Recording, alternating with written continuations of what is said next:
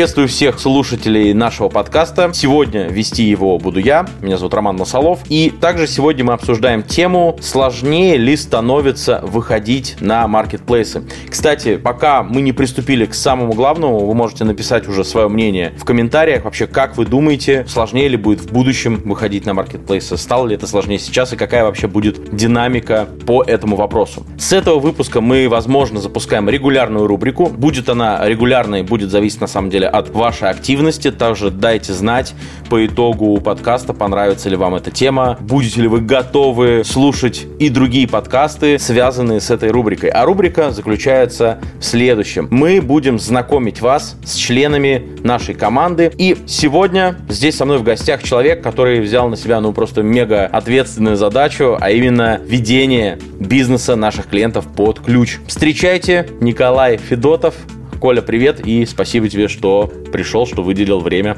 на эту встречу. Да, Ром, привет. Привет всем слушателям. Рад, что пригласили. Рад вдвойне, что пригласили одним из первых. Я думаю, получится здорово. Я тоже думаю, получится здорово. Почему на самом деле пришла идея пригласить именно тебя? Потому что ты как-никак взял, действительно, я уже повторяю, взял очень важную такую миссию делать то, что многие просто мечтают, да, ты это просто делаешь. Берешь ответственность за чужие бизнесы, по сути, что очень круто, я считаю. Давай я объясню нашим слушателям вообще, почему мы решили позвать именно тебя. Дело в том, что вот благодаря специфике твоей работы есть что сегодня рассказать, и это будет полезно, я думаю, и для действующих селлеров, кто уже работает, для тех, кто только планирует выходить, а может быть, что будут и те, кто вообще как-то случайно, рандомно зашли на наш подкаст, и вот после него примут решение тоже выйти на маркетплейс, что-то решат, предпримут, и будет какой-то от этого результат. Коль, расскажи подробнее, чем ты и твоя команда занимается в MoneyPlace? Прежде всего, мы упрощаем жизнь. Упрощаем жизнь селлерам, экономим их время, мы забираем у них такие вещи, как операционку, ну и большую часть стратегии. В целом мы забираем порядка 80% всех операций и действий, которые выполняет в настоящее время селлер, который ведет свой бизнес либо самостоятельно, либо со штатом своей команды. Зачастую мы сталкиваемся с тем, что даже при наличии команды своей в штате, своих менеджеров, своих кладовщиков, э, логистов и так далее, бизнес селлера не развивается. То есть он не имеет роста, он имеет какие-то ошибки. Как правило, они очень банальны уникальные, и они у всех одинаковые, которых сам селлер не замечает ввиду того, что либо сам занимается операционкой, либо у него не построена команда таким образом, чтобы его бизнес развивался. Поэтому мы избираем на себя такую задачу, как по развитию этого бизнеса и снять с селлера львиную долю его времени, то есть э, операционку, поставки, создание карточек, ответы на отзывы, вопросы и очень много другого, ведение рекламных кампаний. В основном мы оказываем услугу двум таким большим кастам, это новички, те, кто планирует выйти на маркетплейс и действующие селлеры. У тех, кого бизнес либо как-то работает, то есть это первая проблема, что у меня как-то работает этот бизнес, но он почему-то не развивается. Вторая основная проблема, с которой мы сталкиваемся у действующих селлеров, это когда бизнес работает, но почему-то он уперся в потолок. То есть, в принципе, мы все делаем, да, то есть у него есть команда, у него отлаженные процессы, но вот непонятно, почему мы не можем там перешагнуть определенную планку. Такие задачи на сегодняшний день закрывает наше дело. Слушай, круто. Ты сказал про ошибки, ошибки, которые сейлеры зачастую не видят. Что это за ошибки, мы чуть позже тоже разберем. Я думаю, это многим будет интересно. Но мне также, знаешь, что важно понимать. Ты сказал, что вот люди приходят, потому что погрязли там в операционке. Но я все-таки убежден, потому что тоже со многими общаюсь, кто выходит на маркетплейсы, кто работает на маркетплейсах. Так скажем, первый этап это когда они хотят все сами изучить, сами во всем разобраться. Вот где вот этот вот порог, когда сейлер устает от всего этого, что я не хочу этим всем заниматься, заниматься, типа, сделайте за меня, пожалуйста. Вот где этот порог? От чего он возникает? Есть ли корень? А откуда это все идет? Классный вопрос. Я скажу так, перед тем, как мы перейдем, где у нас зарыт корень, где этот порог, я скажу так, что изначально это прежде всего выбор. То есть выбор каждого селлера, исходя из своей стратегии. Делать это самому или не разбираясь в этом, нанять профессионалов, отдать свое дело команде и развиваться гораздо быстрее, чем твои конкуренты. Если же все-таки он выбирает первый тернистый путь, я разберусь во всем сам, потому что я так хочу, либо потому что я доверяю только себе, либо потому что у меня нет денег, я просто хочу с нуля во всем этом разобраться. Порог каждый для себя определяет сам. Во-первых, что является этим порогом? Порогом является возможность из своей чистой прибыли, которую ты выручаешь, иметь возможность заплатить профессионалам. То есть в большей степени это является порогом. А участие остальных предпринимателей ну, знаешь, которые в долгосрок планируют свой бизнес. Обычно это те люди, у которых есть уже какой-то бизнес, даже не связанные с маркетплейсами. Они подходят к этому вопросу иначе. То есть они смотрят на эти расходы как на инвестиции, поэтому они ни в коем случае не обязывают себя и не вникают в те вещи, которые может забрать на себя менеджер по маркетплейсам или целиком вся команда маркетплейс. Ну да, то есть они выступают исключительно как инвесторы, им важен просто конечный результат. Все дебри, в, которые, в которых будут ковыряться, там, в том числе твоя твоя команда, я так понимаю, им это не интересно и, и вряд ли будет когда-либо интересно. То есть им важен финальный результат. Да, во-первых, это им не интересно. Во-вторых, это очень сильно снижает скорость их развития, если они разбираются в этом сами. Потому что куда лучше доверить дело тем рукам, которые делали это сотню раз, чем пытаться с первого раза разобраться и при всем этом не сделать кучу ошибок и не потерять на этом деньги. Круто. Круто, слушай, прям все по полочкам разложил. Давай теперь вернемся к ошибкам. Ты сказал также, что регулярные ошибки, которые многие сейлеры почему-то не видят. Что это за ошибки? Кстати, для слушателей напишите в комментариях, будут ли эти ошибки у вас, есть ли они уже сейчас у вас тоже, напишите, дайте знать, это было бы полезно. Значит, если мы говорим о новичках, то, конечно, первично изначально их ошибка в том, что они на этапе подбора товара, определения того, с каким товаром они пытаются пытаются заходить, они не подходят к этому вопросу ответственно. То есть они либо выбирают по наитию, либо, если мы говорим про новичков с бюджетом там до 100 тысяч рублей, а такие есть, и их очень немало, когда они просто едут там на тяг, на садовод, э, пытаются выбрать оттуда, не исходя из аналитика и исходя из того, что видят их глаза, это вот тотальная повальная ошибка. То есть они не используют сервис аналитики. Я здесь говорю не с точки зрения рекламы, да, какой-то. Ну, ты уже все прорекламировал, Коля, я думаю.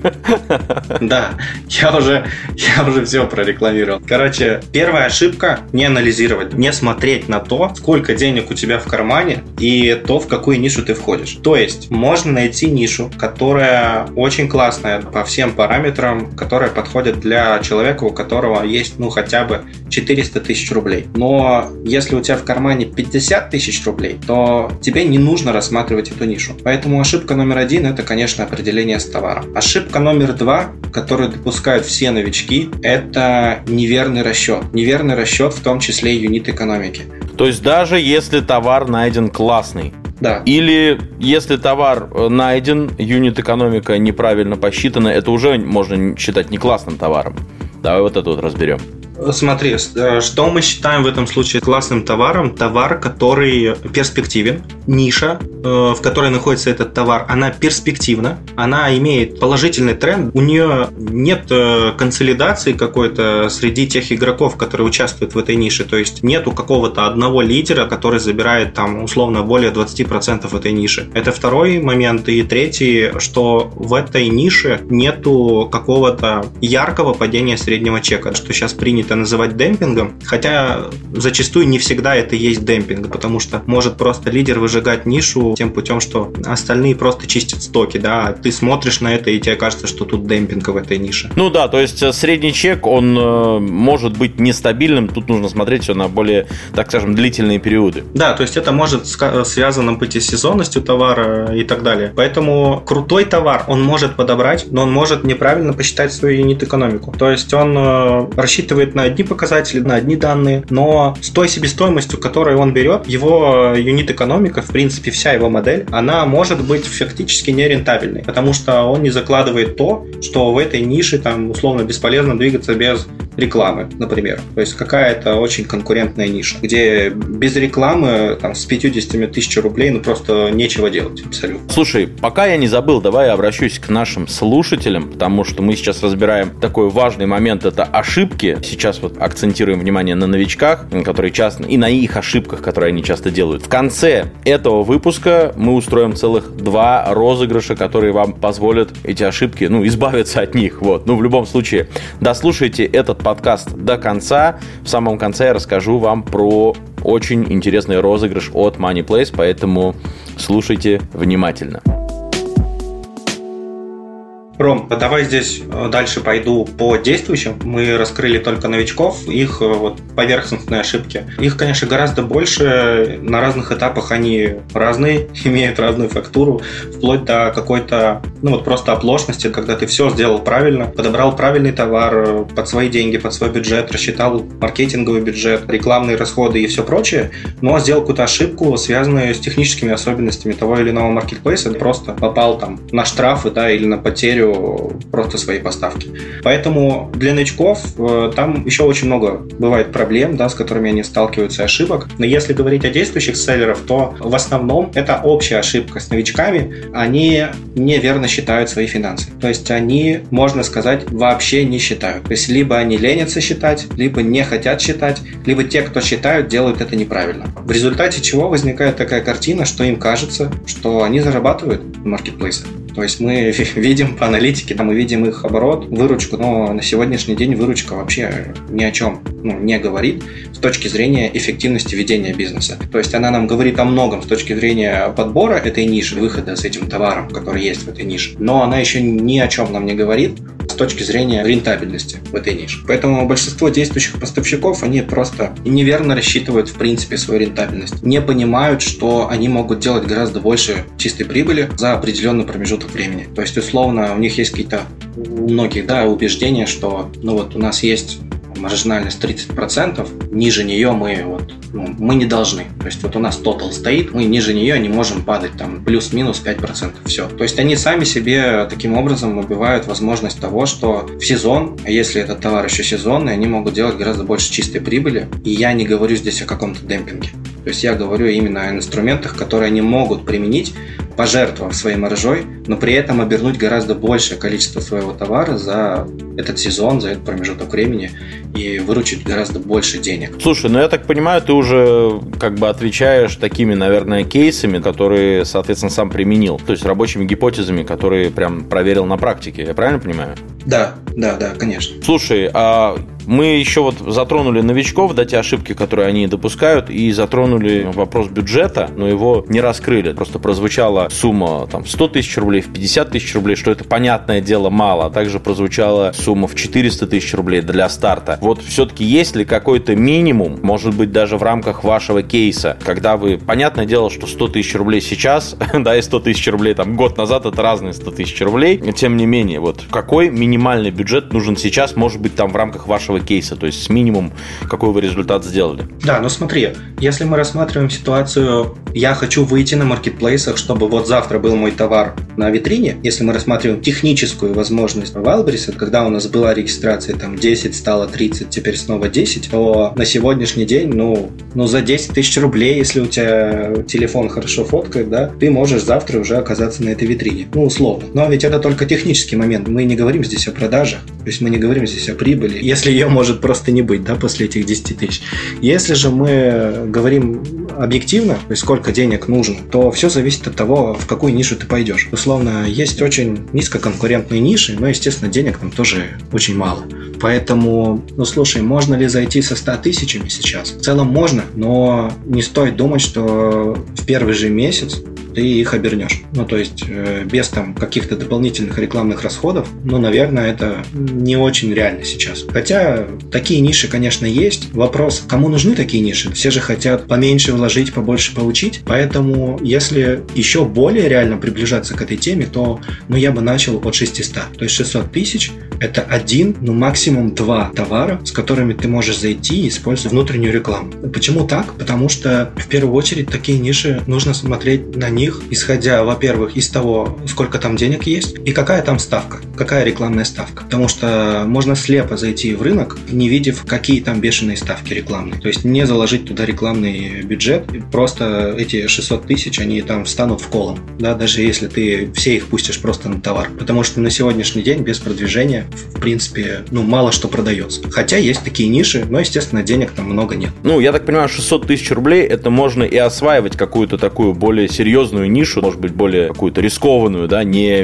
не низкоконкурентную. Если же говорить про какой-то минимальный бюджет, ну, тут наверняка речь идет еще и о том, чтобы у этого бюджета была определенная динамика. То есть первый там, так скажем, шаг это вложить 100 тысяч рублей, куда будет входить там закупка товара, ну, вот я так понимаю, да, регистрация, там, фотоконтент и так далее. Но лучше все-таки рассматривать этот бюджет с такой позиции, что ты там через 15-20 дней все-таки докинешь еще там 50 тысяч рублей, потом там через месяц еще 50 тысяч рублей. И таким образом мы все-таки понимаем, что вот этот первый шажок, выйти на marketplace, он достаточно длинный, да, он не краткосрочный. Это не про один месяц работы. Если говорить про время, сколько времени нужно для того, чтобы вот, так скажем, с минимальными затратами с динамикой в бюджете зайти и все-таки достигнуть какой-то окупаемости. Сколько это месяцев работы или, может быть, дней работы? Слушай, если мы говорим э, об окупаемости, скажем, о точке безубыточности, когда мы вложили, обернули свои деньги, в принципе, вышли в ноль. Слушай, ну на наших кейсах месяц это реально. То есть э, месяц обернуть и вернуть это реально. Выйти в ноль. Опять же, не все ниши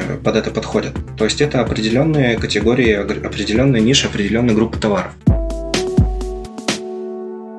Давай такой вопрос, вернемся, наверное, к истокам. А, немного поговорим про тебя и про твою историю вообще. Вот что тебя привело к такой, ну, действительно сложной деятельности? Вот предложи сейчас кому-нибудь, даже какому-нибудь крутому специалисту, слушай, а давай ты будешь под ключ людям бизнес вести. Я думаю, не каждый согласится. Вот расскажи, как тебя это привело вот сюда? Ну, смотри, во-первых, это не так сложно, как слышится и кажется. Когда ты приходишь в команду, где работают профессионалы, к которым ты можешь обратиться за помощью. Создать свою команду профессионалов – это не так сложно. Не так сложно понять, что от тебя хочет рынок, если ты раньше в нем говорился. Не так сложно понять те боли потенциальных клиентов, которые к тебе в будущем будут приходить. То есть, в целом, кажется, это направление сложное. Сложность его в чем? Сложность в том, что маркетплейсы динамично меняются. И в целом любой из маркетплейсов, выкатывая ту или иную сложность, он рождает решение, он рождает услугу какую-то на рынке. То есть, если у нас отваливается одна потребность какой-то определенной услуге, да,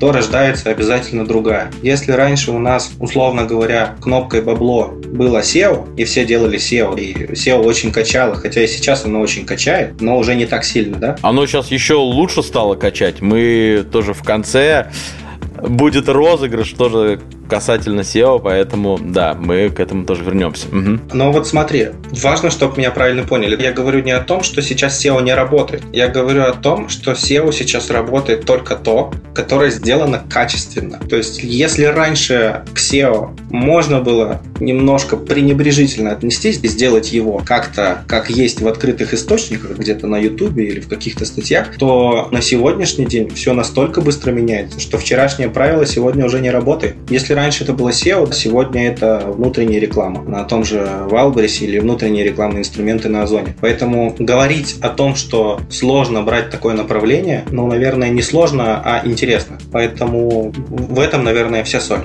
Я тогда подрезюмирую, то есть самая главная сложность это сложность э, обновлений, изменений, которые маркетплейсы сами внедряют.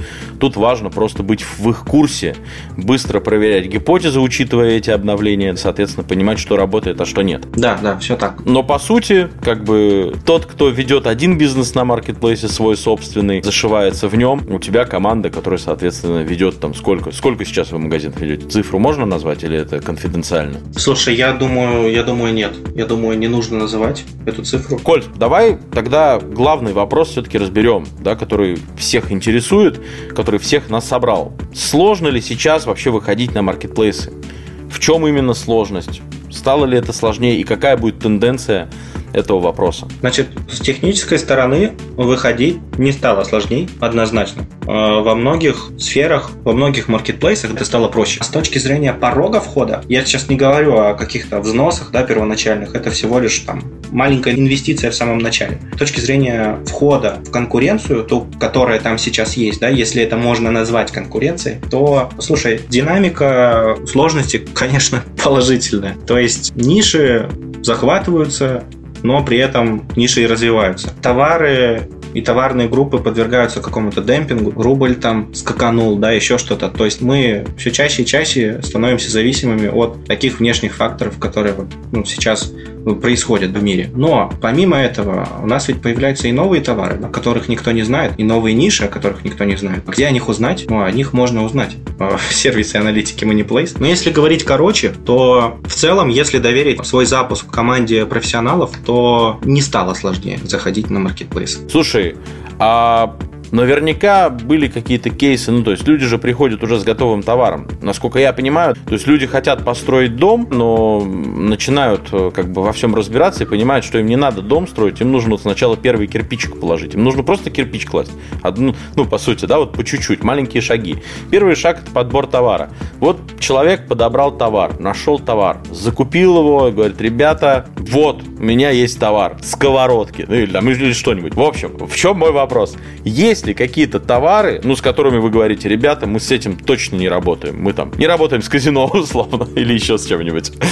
Слушай, прикольную аналогию ты провел. Я на ее примере продолжу. Если к нам приходят люди, которые хотят построить дом, но со своим каким-то кривым фундаментом, здесь э, наша задача заключается в том, чтобы обезопасить клиента от там, нежелательных штрафов, проблемами с законом, еще с чем-то. Но все же мы работаем со всем. Одна из наших наших вот принципиальных задач, как я сказал, это вот оградить селлера от проблем, которые он может поиметь, если выйдет с тем товаром, с которым мы ему не рекомендуем. Даже если он сам его нашел и сам с ним пришел. Но вот вопреки этому случаются такие кейсы, когда люди не слушают и делают то, что нельзя делать. Ну, в общем, а если говорить про товары, про ниши, с которыми вы не работаете, есть ли какие-то такие товары, ну, которые вы не беретесь? Я не беру сейчас в расчет там юнит-экономику, да, понятное дело, она должна быть разумной, она должна быть правильно посчитанной, и с этим вы тоже, я так понимаю, помогаете. Но есть ли какие-то ниши, типа, где вы говорите, извини, парень, не выйдет, мы с этим не будем работать? Да, слушай, в первую очередь это те ниши, которые регламентированы запретом самим маркетплейсом, что на Wildberries, что на Озон но мы все понимаем, что даже то, что запрещено, порой проходит, да, и проходит модерацию, и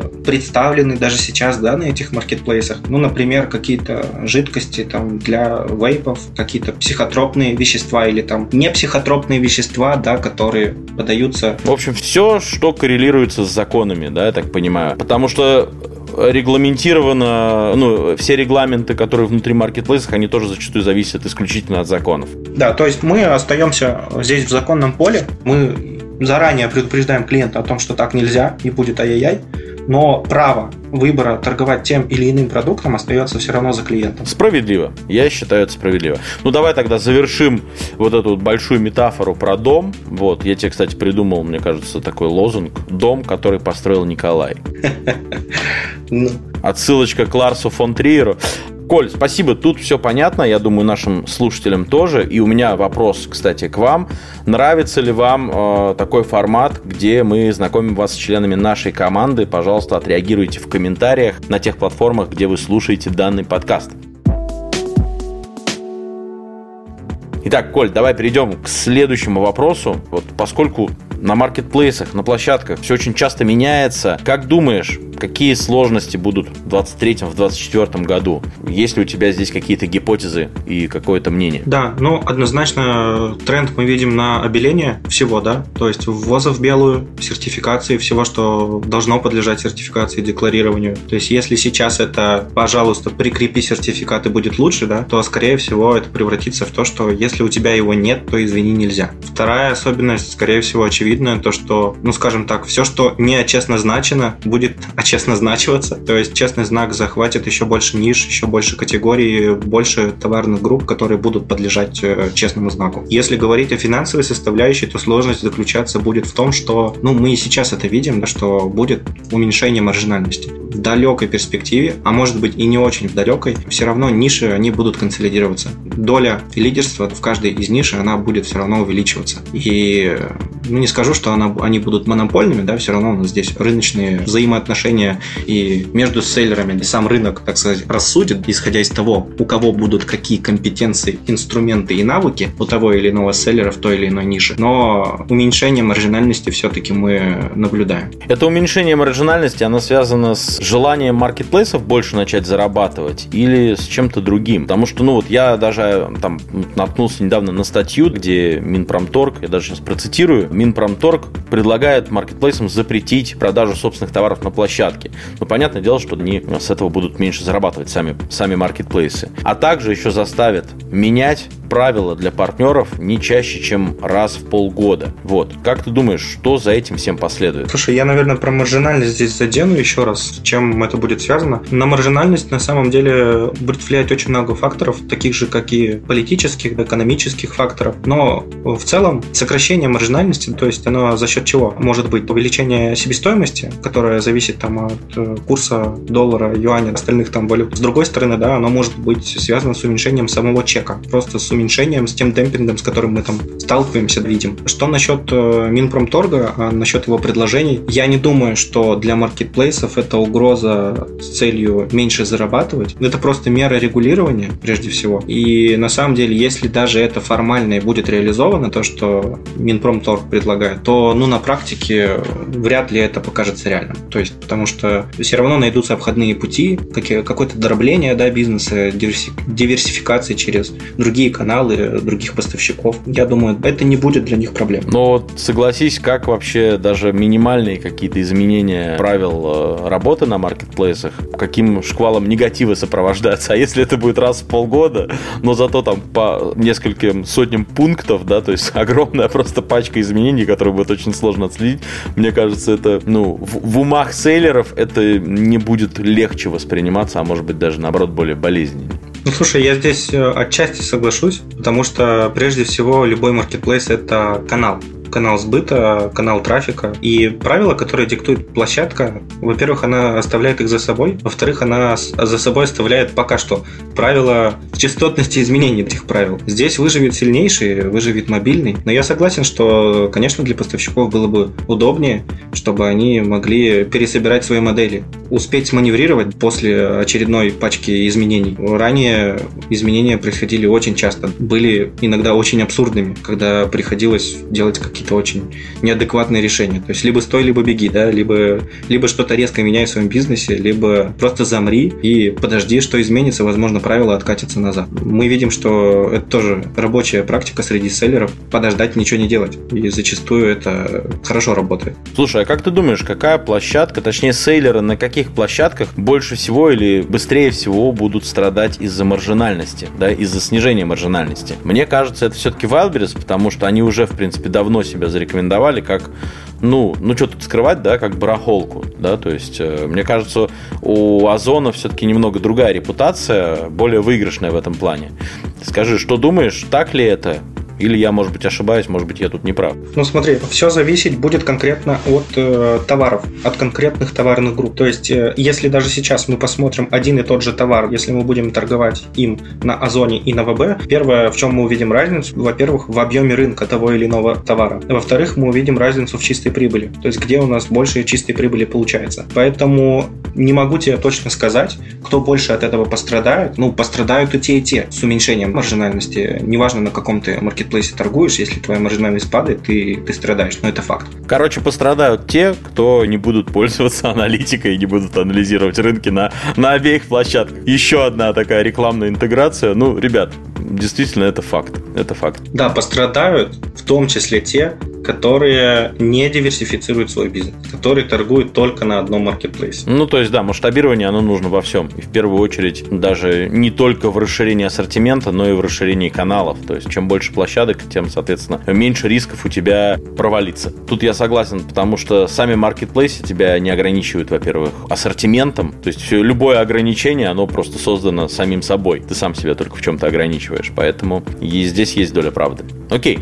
Слушай, давай вернемся к вопросу твоей деятельности в команде, в компании. Расскажи какие-нибудь каверзные случаи. Ну, наверняка происходило что-то интересное. Ну, я не знаю, может быть, какие-то э, кейсы забавные. В общем, интересно. Э, расскажи, поделись. Наверное, здесь э, отсылочка к тому кривому фундаменту, который все пытаются залить перед тем, как построить дом, построить свой бизнес. А у нас был такой случай, к нам пришел клиент, у него уже был товар на руках, и при этом он абсолютно забил на то, что он может взять чью-то торговую марку. Ну, то есть ему показалось, что он может торговать всем, чем он, в принципе, хочет. И когда он к нам пришел, у него на производстве, ну, это не его производство, да, то есть он заказал, а, есть такие штуки, знаешь, балансборды, такие из фанеры, такие штучки, на которых можно балансировать. Тогда у него, получается, товар был не на руках, а на ногах. Там же на ногах надо стать на балансборде.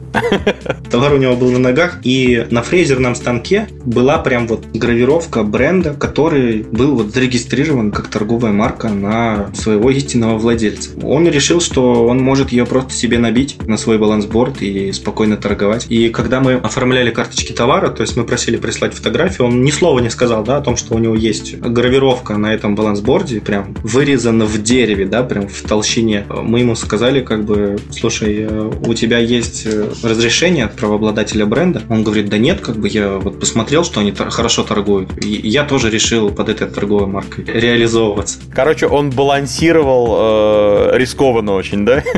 Он, видимо, очень любил качели. Просто он очень любил качели. Поэтому, э, слушай, ситуация заключалась в следующем в том, что вот он всю эту партию, там было две палеты, две палеты балансбордов, представляешь, он повез обратно на производство, чтобы они дорисовывали ему в толщине вот этого дерева еще одну буковку, чтобы это не было похоже и имело какой-то другой смысл. Но в итоге кейс оказался успешным по итогу, да, если вот... Да, кейс успешный. Мы можем скинуть тем, кто обратится к нам, целую пачку кейсов э, наших клиентов успешных, которые вышли с нами. Слушайте, круто, что вы выкрутились на самом деле. Реально. Еще и товар такой интересный. Слушай, а расскажи про штрафы. Вот, как вообще... Просто штрафы на... Особенно там на Wildberries, да, наверное, это боль, мне кажется, многих бывалых, многих действующих сейлеров. Сталкивались ли твои клиенты с ними? Сталкивались ли вы с ними? Как боретесь? После штрафов есть еще одна головная боль. Это техподдержка Wildberries. Я знаю, что вы тоже это берете головную боль на себя. Расскажи про это.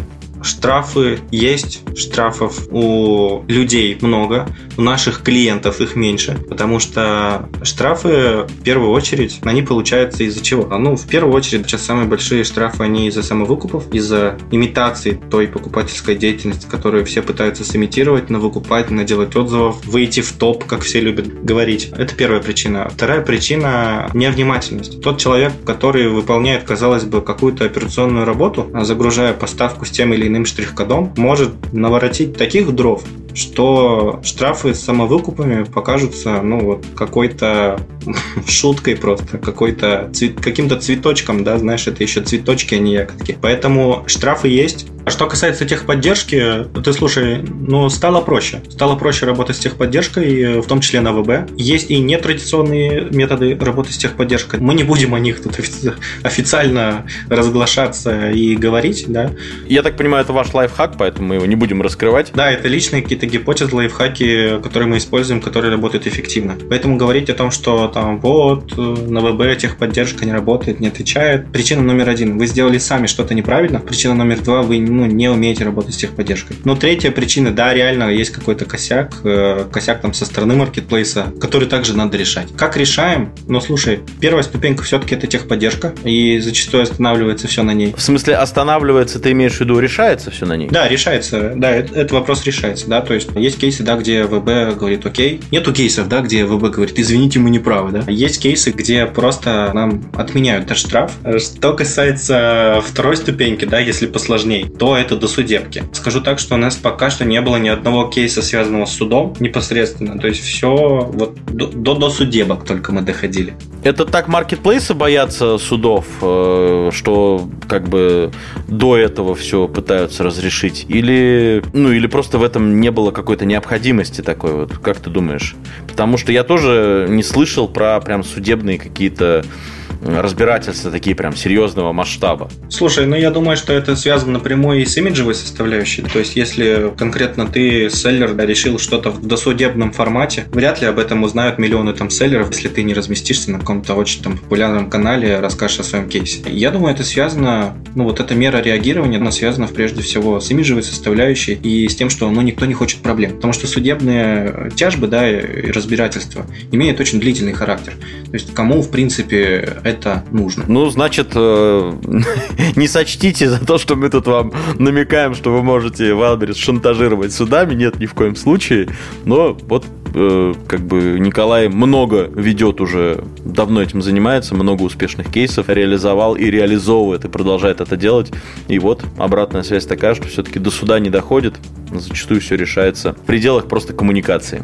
Да, ты знаешь, до суда не доходят, но не стоит думать, что вот у нас тут такой розовый мир. Есть и нерешенные вещи, есть и вещи, когда... Ну, ты делал выкупы, чувак ну вот тебе штраф, как бы, и что ты сделаешь? Конечно, когда ты крутился в рекламе у блогера, и тебе прилетел штраф. Это одно дело, да, когда ты честно, как честный гражданин, заплатил денег за рекламу и получил за нее заказы, и ты можешь это обжаловать. Другое дело, когда ты, как нечестный гражданин, сделал себе много выкупов, получил за них штрафы, ну, ты должен был быть к этому готов. Поэтому на сегодняшний день, если говорить о штрафах, нужно закладывать просто их в модель свою, что будут штрафы, что ты должен обладать достаточной мерой прочности, чтобы вы вынести эти штрафы. Потому что, ну, все равно, да, мы понимаем, что без выкупов хотя бы на начальном этапе э, для отзыва, ну, пока что никуда. Есть, конечно, у нас рабочие стратегии по рекламе на голую карточку товара, да, но это частные случаи. Это прям совсем частные случаи, частные кейсы, которые выстрелили. Но в остальных случаях без выкупов пока, ну вот пока никуда, пока они живут. Слушай, ну это мы, мне кажется, все-таки говорим больше про одну площадку. У Озона все-таки больше лояльности, что ли, к вопросу самовыкупов. Они чуть ли сами не говорят, да выкупайте, пожалуйста, сколько хотите. Ну, типа, нам-то все равно. Или там тоже есть какие-то такие подковерные игры ведутся? Ну, смотри, с Озоном нету проблем э, с выкупами, но и у Озона нету проблем с рекламными инструментами внутренними. То есть э, мы считали, э, в некоторых случаях, да, внутренняя реклама и рекламные инструменты Озон, они нам стоят дешевле, чем выкупать. Ну, то есть, чтобы ранжироваться, да, по той системе, которая есть у Озона, потому что они очень разные по сравнению с ВБ. Если на ВБ мы выкупаем и хотим вот это, если мы на Озон выкупаем, мы выкупаем там совершенно для других целей. Поэтому проблем выкупы и озон, ну, там такой нет проблемы, которая есть на ВБ. Слушай, круто. Я думаю, это будет полезно услышать тем, кто как раз-таки, может быть, сейчас задался вопросом, а с какой площадки-то лучше начать, какие есть отличия. Потому что, когда мы говорим там про маркетплейсы, да, люди как-то все это обобщенно думают, но площадки-то вообще совершенно разные. Совершенно разные. Вот, круто, что ты это подсветил. Слушай, вот такой еще вопрос, точнее, он, мне кажется, возникнет вот в умах э, слушателей. А скажи, ну сейчас же много кто ведет, так скажем, занимается аналогичной деятельностью, ведет под ключ, есть даже там такие частники а менеджеры, которые там ведут, там берут за это там 3 рубля. Скажи, вот в чем все-таки отличие, как вы отстраиваетесь от этого всего, почему вы, а не кто-то другой? Да, хороший вопрос. Большинство агентств, которые оказывают или оказывали эту услугу или похожую на эту услугу, они либо предоставляют либо только консалт, только аналитику, либо предоставляют тебе аккаунт-менеджера по маркетплейсу, который забирает на себя там только операционку. Но проблема в том, что аккаунт-менеджер по работе с маркетплейсами, он решает только операционные задачи. То есть ну, сам селлер, он не знает, как развивать свой магазин. Полноценно, там на 100% его боль там не закрыта. Мы три в одном. То есть мы закрываем операционку, мы закрываем аналитику, мы закрываем вопрос со стратегией. То есть у тебя всегда в одном флаконе есть человек, который занимается операционкой, стратегией, и у тебя еще есть сервис аналитики. То есть у нас менеджеры по маркетплейсам, они аналитики. То есть у менеджера по маркетплейсам скиллы на внутренней аналитике на голову выше классического аккаунт-менеджера на рынке. Таким образом, селлеру не нужно там придумывать, ставить задачи какие-то менеджеру, как это в классическом виде построено. Почему иногда бывает, что у клиентов есть какая-то профдеформация, когда они приходят в Moneyplace, хотят накидать задачи, а их менеджер опережает, и он говорит, смотрите, в вашем магазине плохо вот тут, вот тут, я предлагаю это и это. И мы замеряем те результаты. То есть мы согласовываем те изменения с клиентом, которые будем вносить, и замеряем, какой результат они принесут. То есть менеджер сам видит точки роста и предлагает клиенту решение. В чем еще отличие? То есть мы даем стратегию и инструменты, и исполнителей. То есть мы определяем эту проблему, предлагаем решение, предлагаем инструменты для решения. И вот на этом этапе большинство агентств, они останавливаются. Мы же, помимо этого, мы еще даем исполнителей. То есть у нас узкоспециализированный отдел там по SEO, по дизайну, по аналитикам, которые проводят там анализ конкурентов, анализ ниш и так далее. То есть мы не отправляем клиента, иди, найди, как и с кем это исправить. То есть мы делаем это все самостоятельно. То есть это наша задача. Основное отличие наше в том, что наша цель – это долгосрочное сотрудничество. То есть мы не смотрим на проект как на ограниченный по обязательствам и времени процесс. То есть проект – это результат. То есть это возможность постоянно и плодотворно работать над э, развитием магазина. Это что касается внутрянки, да, что касается таких мясных отличий нас от других. Но я бы вот слушателей, которые планируют там пойти к нам или не к нам, по анализу рынка я бы обратил их внимание очень сильно на юридическую составляющую. Такая же проблема, как у селлеров, которые ничего не считают, ну или считают неправильно. Проблема у клиентов, они не читают. Они не читают договора. То есть, если пройти сегодня по рынку, по конкурентам, которые предоставляют аналогичные услуги, мы можем узреть очень много хитростей в тех договорах, которые предлагают эти агентства. То есть, условно, если увидеть слово гарантии, ну, лучше раза два перечитать тот договор, в котором вы не найдете слова гарантия. В принципе, там позиции ответственности сторон и так далее. А есть такие хитрости, что вам гарантирует рост там X3, например, текущего состояния. Стоит понимать, что в этом процессе вы как заказчик, а они как исполнитель, есть еще третье лицо, то есть сам marketplace, который диктует правила, от которых вы вообще, на, на которые вы вообще не влияете. Да, X3 может быть, может быть и X8, и X10, у нас есть такие кейсы. У нас есть кейс э, недавний, вы его скоро увидите, к счастью, на VC.ru и прочих наших Э, каналах, где у нас клиент на Озоне с нуля достиг выручки 8 миллионов. Ну, то есть это реальный кейс, мы можем его реально показать, да, не так быстро, но в скором времени он будет. Так вот, возвращаюсь. Читайте договора, смотрите, что берет на себя заказчик, потому что дело доходит до абсурда, когда вы столкнетесь с проблемой отсутствия результата, вы просто еще и деньги свои не сможете вернуть с таких агентств, которые вот так сильно себя позиционируют в маркетинговой составляющей, да, но так плохо в качестве. Вот у нас баланс. То есть, может быть, не все знают о том, что а, мы ведем бизнес э, под ключ, но мы делаем это качественно. Круто, спасибо. Спасибо большое, Коль. Я, кстати, по поводу X8 и X10, да, которые там тоже кейсы были, я также знаю, просто для слушателей сообщу, были еще такие кейсы, где иксов-то не было. Ну, там человек делал 2,5 миллиона в месяц, но начал делать там 3 миллиона в месяц. Ну, да, я сейчас, может быть, в цифрах буду неточным, но прибыль выросла. Скажи, было же вот, э, были же вот такие вот кейсы? Да, слушай, был подобный кейс, когда выручка вообще не изменилась. Ну, то есть, условно, там на 100 тысяч, то есть месяц, условно, у него было 2 600, а стало 2 500, то есть даже меньше. И это, возвращаясь к вопросу о том, что люди не считают. То есть, когда мы показали ему расчет, он заработал в 3 раза больше в чистой прибыли, в 3 раза больше, чем зарабатывал до этого. Но но выручка осталась на 100 тысяч меньше, понимаешь? Круто, круто. Слушай, а он пришел с претензией, типа, ребят, я меньше заработал. Вам пришлось ему э, как бы раскладывать все по полочкам? Да, вот это был тот самый случай, когда пришлось прям очень сильно раскладывать по полочкам, потому что было возмущение, мол, как так? Мы с вами месяц поработали, нет, нет, я пошел куда-нибудь в другое место. То есть э, этот клиент, он, он остался. То есть он хотел уходить от нас, потому что было 2,6, а стало 2,5. Мы сказали, чувак, ну ты в чистой прибыли имеешь в три раза больше, чем ты имел.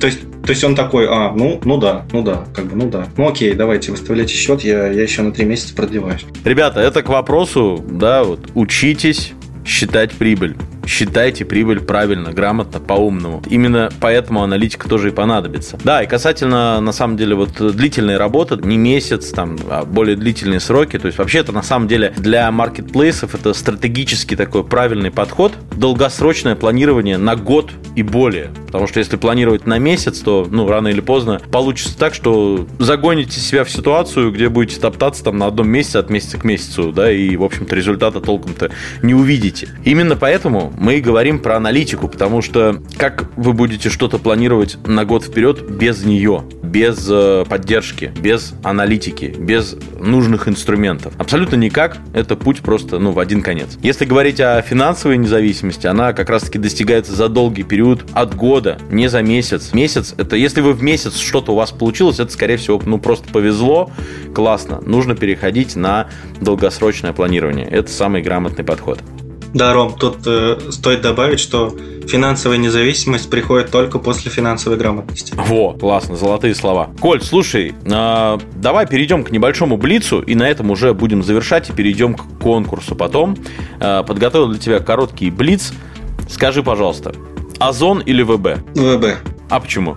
Больше рынок. Ага, круто. Не, необычно. Сейчас, мне кажется, наоборот, тенденция такая, что со стороны селлеров к Озону отношение более лояльное. Как мне кажется, вот сейчас такая тенденция уже последние полгода идет. Да, но ты смотри, э, лояльность, да, лояльность однозначно. Но если мы говорим исключительно про деньги, если мы убираем в сторону там спокойствия, равнодушие, там, умиротворение, вот это вот все, то если по хардкору, да, то ВБ. Готовься ко всему. Но и денег больше больше возможностей в деньгах. Окей, круто, принимаю.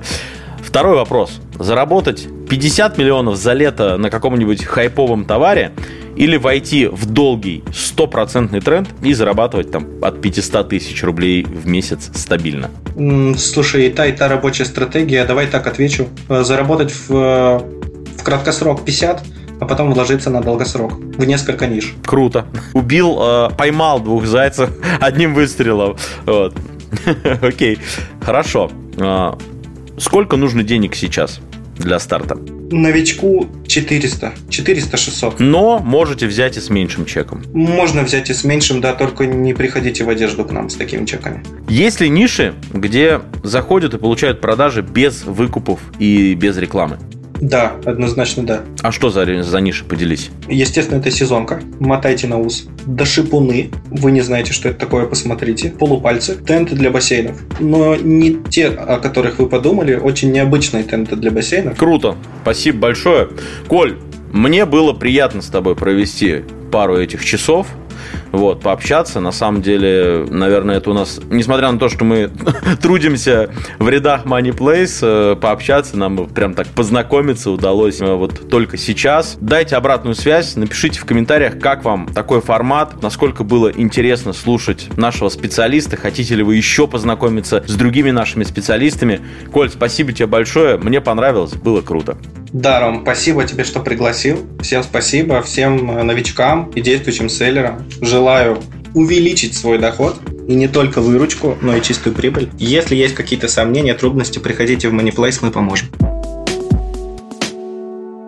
Спасибо большое всем, кто был и прослушал нас от начала и до конца, обязательно поставьте лайк данному выпуску, а также напоминаю всем, чтобы вы не пропустили и другие выпуски, обязательно подпишитесь на нас на Яндекс Музыки, на VC.ru, на Apple Music.